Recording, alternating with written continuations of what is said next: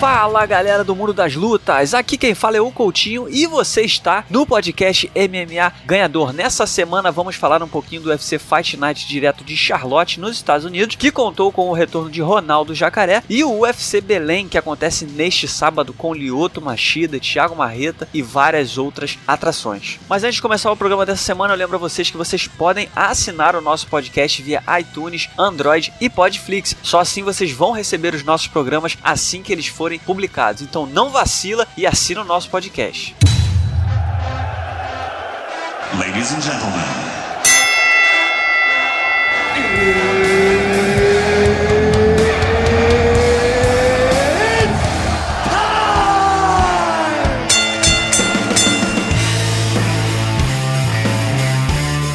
Galera do mundo das lutas, o convidado dessa semana é o João Vitor Xavier, meu parceiro, repórter do Super Lutas e colunista do Sexto Round. Ele vai me ajudar aí a falar um pouquinho sobre o futuro do Jacaré, que voltou brilhantemente ao octógono, e repercutir, projetar aí o UFC Belém que acontece nesse sábado. Tudo bem, João? Tudo bem, Coutinho. Prazer mais uma vez aí estar falando com você, conversando aí sobre o MMA, sobre o UFC.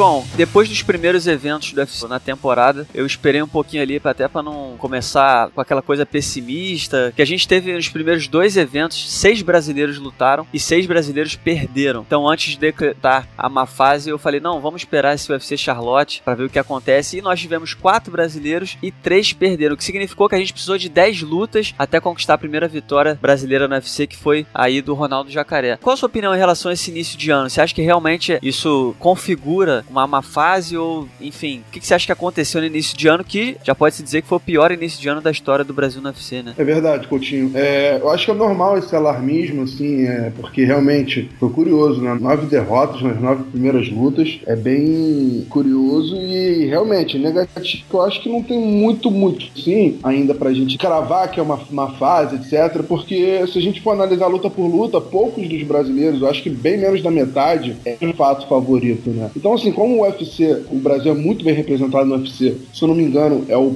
segundo país com o maior número de lutadores, tirando, claro, os Estados Unidos, eu acho que é normal, né, que haja é, lutadores que sejam favoritos e que sejam zebras, né? No caso do, por exemplo, só o Jacaré era favorito, né? O Neto BJJ, que foi o, o cara ali que estava mais perto, é, nas casas de apostas, ele era tido como mais ou menos igual, né? Com relação ao seu adversário Vink Pichal. Então, assim, eu acho que a gente tem que analisar luta por luta antes de ter uma, um panorama geral, assim. Se, a, se o ano terminasse, claro, com pouquíssimas vitórias brasileiras é uma coisa, mas eu acho que ainda não tem muito a ser dado como negativo, né? Acho que a gente tem que dar tempo ao tempo. O UFC Belém agora vem como possível aí, é, de repente, um equilíbrio, né? Dar um equilíbrio aí nesse cartel negativo do Brasil no UFC 2000. Exatamente, até porque tem muito brasileiro lutando, né? Então a gente pode acabar equilibrando essa conta aí numa tacada só. Mas, João, eu queria saber sua opinião sobre a luta principal do UFC Charlotte. A gente teve aí o retorno do Jacaré depois aí de quase 10 meses meses, se eu não me engano. Ele voltou, voltou muito bem. Eu confesso que eu tava achando que o Derek Bronson fosse vencer a luta, até porque era difícil prever que Ronaldo Jacaré a gente ia ver, né? Muito tempo parado, ele vinha de derrota por nocaute contra o Ita, que deixou a X-Gym no Brasil, tá treinando agora numa academia pouco expressiva lá em Orlando e na Flórida. Tava muito na dúvida de que Jacaré a gente ia ver, tava apostando ali na vitória do Derek Bronson. Mas o que a gente viu foi um Jacaré muito consciente dentro do octógono, um jogo muito acertadinho. O Derek Bronson, por mais que esteja uma boa fase, a gente sabe que ele é um lutador que dá brecha. E o Jacaré conquistou um nocaute aí espetacular. Qual foi sua reação a esse resultado? Você já esperava? Te surpreendeu também? Eu achei um pouco surpreendente, né? Porque por mais que o Derek Branson ele dê essas brechas, já tenha sido nocauteado pelo Jacaré, ele melhorou muito nos últimos anos e acho que a gente viu isso especialmente nas duas últimas lutas dele, contra o Ankeli e contra, principalmente, né, o Liu. É, e o Jacaré era uma incógnita, né? Eu apostei em vitória do Jacaré por finalização, acreditando que uma mão ia entrar o Branson ia dar uma bambeada e o, o Jacaré finalizar no chão. Mas o que a gente viu foi realmente um, um, chute, assim, né? Que era uma coisa pouco utilizada pelo Jacaré. O Jacaré gosta de dar aqueles ponteiras mais no estômago do adversário, né? Eu acho que isso mostra que mesmo beirando os 40 anos, o Jacaré continua evoluindo, né? Mesmo que seja de menor expressão. Lá nos Estados Unidos, ele saiu da X-Gym, foi buscar novos treinos. Eu acho que foi uma vitória muito importante para a carreira dele, para ele mostrar que ainda é um candidato ao título principalmente do jeito como foi, né? Nocaute no primeiro round contra um cara que vinha de nocaute sobre um ex-campeão, que tem a mão pesada, que fez luta duríssima com Anderson Silva. Então, assim, a vitória perfeita pro retorno do Jacaré. Entre nós, né? Merece muito. Sem dúvida nenhuma. E, e eu, é, eu acho que a situação da categoria favorece muito mais a ele do que quando ele estava sendo enrolado pelo UFC, né? Porque a gente tem aí o Jacaré, o atual número 3 no ranking oficial. E a gente tem acima dele o Romero, o Rock Hold e o Robert Whittaker. Os três já enfrentaram o Jacaré e já venceram o Jacaré. Mas acho que favorece um pouco por aquela coisa da revanche. O Romero, por exemplo, foi uma luta parelha. O Rock Hold foi uma luta muito polêmica o resultado. O Jacaré diz até hoje que foi culpa do juiz. Só o Whittaker que foi mais convincente. Mas de qualquer forma, eu tenho a leve impressão de que o Jacaré hoje parece que ele tá um pouco mais perto do cinturão do que estava é, há uns anos atrás. Eu tenho a mesma impressão, Coutinho, que você, até por uma outra razão que você não mencionou, que é o fato de dois cinturões estarem em jogo no momento, né? Porque o Whittaker, para quem não sabe, ele tá com uma situação um pouco delicada de saúde, ele teve uma infecção no estômago, se não me engano, que se alastrou e ele ficou numa situação grave por um tempo. Ele postou uma imagem aí nas redes sociais dando uma acalmada, mas eu não vejo, de repente, o Whittaker nem lutando esse ano, bem no final do ano e no início do mês que vem a gente vai ter a disputa de cinturão interino entre o Romero e o Rockhold. Então, dependendo se o, o Whittaker não voltar, o Jacaré pode, o campeão interino pode ser obrigado a defender o seu cinturão antes de fazer uma votação com o Whittaker. E nesse cenário, eu imagino que o Jacaré seria um favorito para lutar contra o Romero e Rockhold, né? A gente sabe que tem o Weidman que, vem de vitória aí sobre o Kelvin Gastelum, o próprio Gastelum se retornou muito bem é, da derrota para o Weidman com uma vitória sobre o Michael Bisping, tem vencido ex-campeões a rodo, o garoto. Então, assim, algumas outras opções, né? Eu acho que não foge disso, né? Ou ele vai lutar pelo cinturão interino, né? Com o de Romero e Rockhold, vai enfrentar ou o Gastelum ou o Weidman, e aí sim, é, de repente pegar o vencedor da luta de unificação. Acho que tá muito bom pro Jacaré. Concordo com você que a situação dele, por conta do atual cenário da divisão peso médio, tá mais favorável do que no ano passado. Tá certo, é, vamos aguardar aí para ver o que acontece. O Jacaré, ele tem falado nas entrevistas do Chris Weidman, que é uma luta que agradaria ele, mas como você bem falou, acho que ele pode muito bem sentar e esperar um pouquinho e pegar o vencedor dessa luta aí do Romero contra o Rock Road, se o Whittaker não voltar tão cedo, que o Whittaker também, a informação que a gente tem do Dana White até que declarou que o problema de saúde dele é um pouco grave, ele vai ter que se cuidar, mas ele postou anteontem, essa semana no Instagram que uma foto de treino, como se já tivesse pronto para voltar. Então, enfim, a gente vai ter que esperar um pouco aí para saber o que, que vai ser do futuro dessa categoria.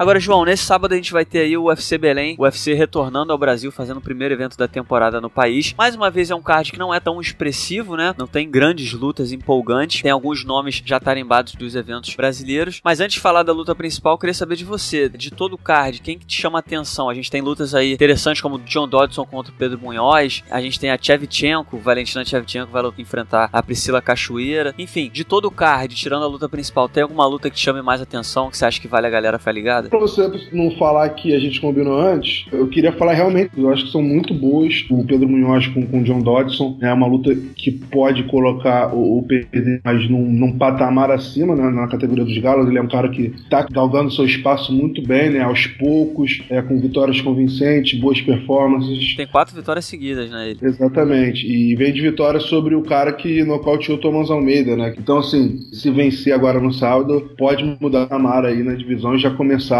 a mirar assim, um top 5, de repente, uma luta com um lutador do top 5. E a Valentina Shevchenko, né, cara, é, a gente acha assim, a gente vê a peruana barra kirguistanesa, enfim, é, a gente não sabe muito bem a nacionalidade dela, mas assim, a gente, eu vejo a Shevchenko como uma campeã sem, sem cinturão no peso do mundo, apesar dela não ter feito nenhuma luta. Ela é a lutadora atualmente mais de maior nome, né? A Priscila Cachoeira tá estreando no UFC, é uma lutadora muito dura, mas eu não, não vejo como ela pode fazer a, Shevchenko, né? E imagino que a partir daí ela vai lutar contra o campeão Nico Montanho, né? Então, praticamente um Tyro Eliminator aí no, no, no Belém. E além dessas duas lutas, tem o, o duelo do Thiago Marreta também, né? O, o, Marreta é um cara que sempre dá show, vem de um até um pouco violento no, no UFC São Paulo. A expectativa é que ele tenha uma outra boa atuação e aí já comece a pensar também top 10, assim, um lutador, em lutar com um top 10, né? Como é o caso do Munhoz no peso galo, pro Marreta seria no peso médio. Tomara que ele consiga desenvolver, né? Porque o Marreta, infelizmente, ele já chegou perto, mas aí quando pegou um cara um pouco mais top, ele acabou sucumbindo. Eu acho que na verdade, Coutinho, a questão com o Mussassa, o Mussassa ele pegou com pouco tempo de antecedência, né? É verdade. O que colocou o, o Marreta para trás foi a, a, finalização pro Eric Spice, se não me engano, foi uma, uma zebra ali, né? É verdade, bem lembrado. Agora, João, na luta principal a gente vai ter aí o, o, o retorno do Lyoto Machida. Eu até escrevi sobre isso no Ganhador, não sei se você concorda, mas o Lyoto ele é meio que o cara certo na hora errada, né? E eu digo na hora errada porque, por mais que ele seja, obviamente, o astro principal desse evento, tinha que ser ele liderando esse evento, porque apesar de ser baiano, ele tem uma ligação muito forte com Belém. Foi lá que ele treinou durante boa parte da sua vida. Ele se tornou campeão treinando em Belém. Ele tem uma identificação muito forte com a cidade. Mas a gente sabe que o nocaute que o Lyoto sofreu contra o Derrick Bronson no final de outubro ainda é um pouco recente. Foi um nocaute muito brutal para o cara voltar assim três meses depois. Ele mesmo admitiu que se não houvesse o UFC Belém, ele postergaria esse retorno, colocaria um pouco mais para frente. Mas eu queria saber de você. Você acha que o quanto pode ser prejudicial a ele esse retorno antes da hora? Você acha que é um risco calculado? Porque também do outro lado não tem nenhum bicho papão, né? Tem o Eric Enders, que é um cara invicto, é um jovem talento, mas também não mostrou nada ainda que possa impor medo é, ao brasileiro. Como é que você avalia essa decisão do Lioto de lutar em Belém? Acho que a expressão que você usou, risco calculado, foi perfeita, né? A gente sabe que o Lioto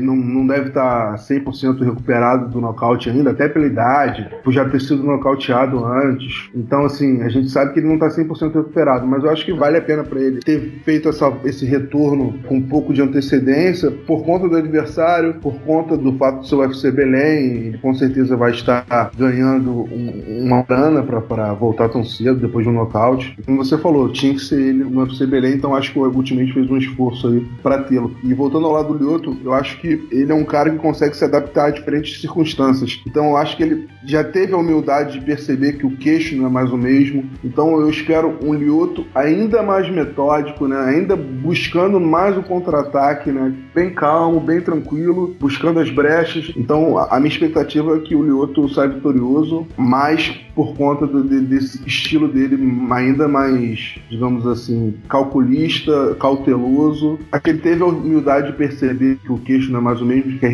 não é mais a mesma. E ele tem aquela capacidade técnica de, de adaptar seu jogo de acordo com essas novas circunstâncias. Eu acho que é isso que a gente vai ver no próximo sábado.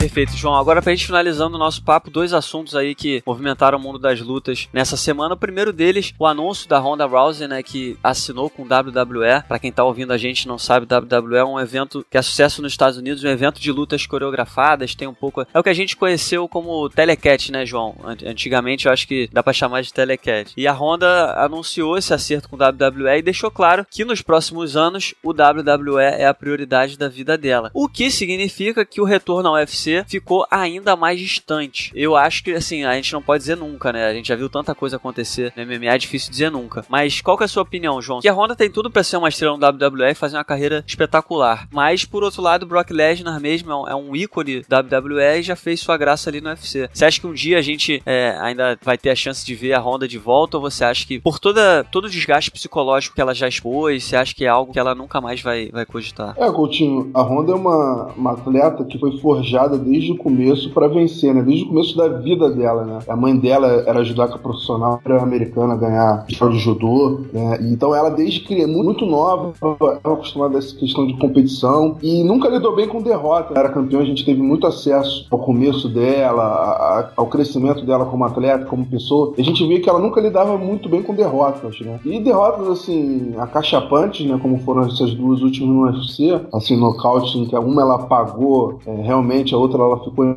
sem rumo, né? Uma coisa até um pouco humilhante. Eu acho que fizeram que ela repensasse assim o futuro da MMA e acho que ela não volta. Sinceramente, eu acho que ela não volta porque a WWE, primeiro de tudo, o telecat foi uma coisa que ela sempre admirou, ela sempre gostou de telecat quando era criança, etc. Então não é um trabalho apenas, é, uma, é a realização de um outro sonho também dela. E a gente já viu com alguns atletas, assim, principalmente o mais conhecido do né, que é o Dwayne Johnson, que isso o WWE se tornou uma ponte para Hollywood, que é onde a, a, já esteve, né, em algumas participações em filmes, etc. E onde a Honda quer estar a partir de algum momento da carreira dela como, digamos assim, na, na área de entretenimento. Então eu vejo realmente o futuro dela no WWE e usando a plataforma do WWE para virar uma atriz de Hollywood, como o The Rock fez. Eu não vejo realmente a Honda voltando. Agora, como você falou, coisas mais estranhas já aconteceram, né? Quem diria que o Conor McGregor luta boxe logo com, o Floyd Mayweather? Então, assim, não dá pra cravar acontecer. Mas eu tivesse que botar um dinheirinho hoje em dia sobre o retorno ou não dela, eu apostaria que ela não volta nunca mais ao UFC. Agora, para finalizar, João, a gente viu aí nessa semana também, o nosso amigo Floyd Mayweather Jr. publicou um vídeo no Instagram entrando num cage, como se estivesse ali deixando no ar algum treino de MMA ou deixando ali uma prévia do que pode acontecer no futuro. Eu acho que é uma, simplesmente uma palhaçada. Eu, eu continuo duvidando muito, seja pague o dinheiro que for, eu duvido que Floyd Mayweather lute no UFC, obviamente contra o Conor McGregor, que seria o que faria sentido. Queria saber de você, o que, que você acha que foi isso? Você acha que foi mais uma palhaçada assim para movimentar as mídias? Você acha que realmente tem um, um sinal aí nas entrelinhas pros fãs? O que, que você acha que significou esse vídeo do Floyd Mayweather dentro de um cage? O Coutinho, o Floyd Mayweather tá aposentado, né? Então ele precisa se manter relevante de outras formas. Ele tá esse tipo de polêmica barata, né? A gente sabe que ele nunca,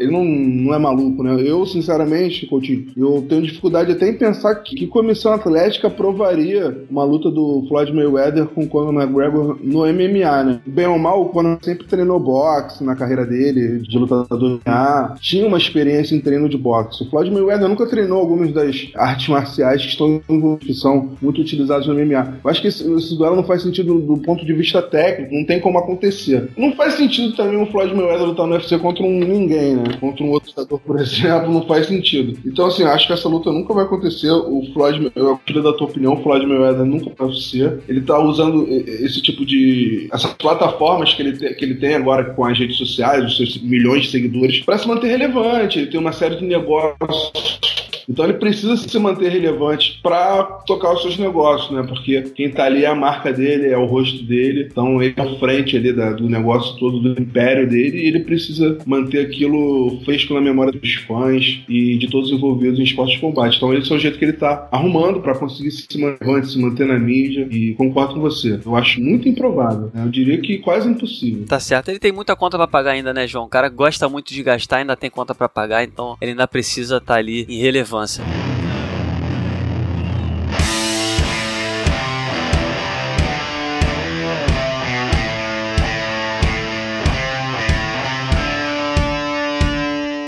João, muitíssimo obrigado mais uma vez pela sua participação. Foi um prazer, como sempre, ter você aqui com a gente. E esperamos você de uma próxima vez. Obrigado. Obrigado, irmão. Um abraço aí a todo mundo que ouve o podcast. A você, Coutinho. Obrigado aí mais ou menos pela oportunidade. Tamo junto. É só me chamar que eu vou. Então tá aí. Esse foi João Vitor Xavier, repórter do Super Lutas e colunista do Sexto Round. Galera do Mundo das Lutas, eu espero que vocês tenham gostado do podcast dessa semana. Eu volto na semana que vem. Mais uma vez, vocês já sabem, com o melhor do mundo das lutas lutas. Até lá!